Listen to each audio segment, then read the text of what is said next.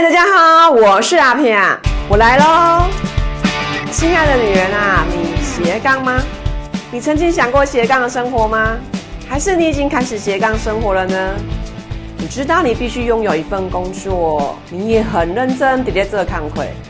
认真工作很重要，只是好像少了这么一点点什么，而那一点点，或许就是你的梦想哦。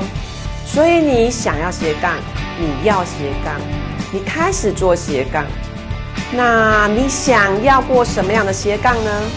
做学生，进修硕博士或其他在职教育，做做你最爱的手工饼干、美味蛋糕，还是特制咖啡，甚至是菜市场里的传统小吃。或许你想做的是直播主、网红、布洛克，分享你最爱的兴趣，比如说。踏车、运动，还是每一份旅行，还是任何一个你曾经想要过的梦想呢？做斜杠累不累？很累吼！原本的工作还是得要认真负责的去完成，但是你必须开始学会重新规划时间，重新学习新的事物，一切从零开始。这过程你可能经历了挫折。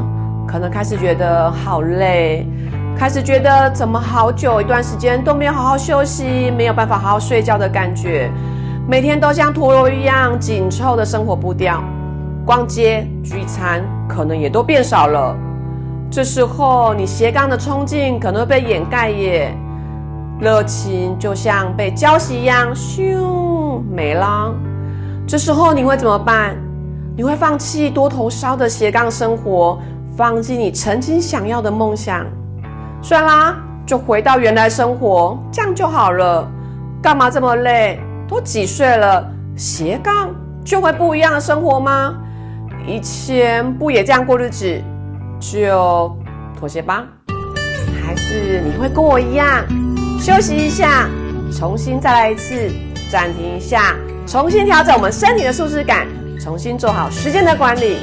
找个好伙伴聊聊那份斜杠的梦想，说说当初那一份初衷，然后转身重拾斜杠的热情。亲爱的你呀，好好享受你热爱的梦想吧。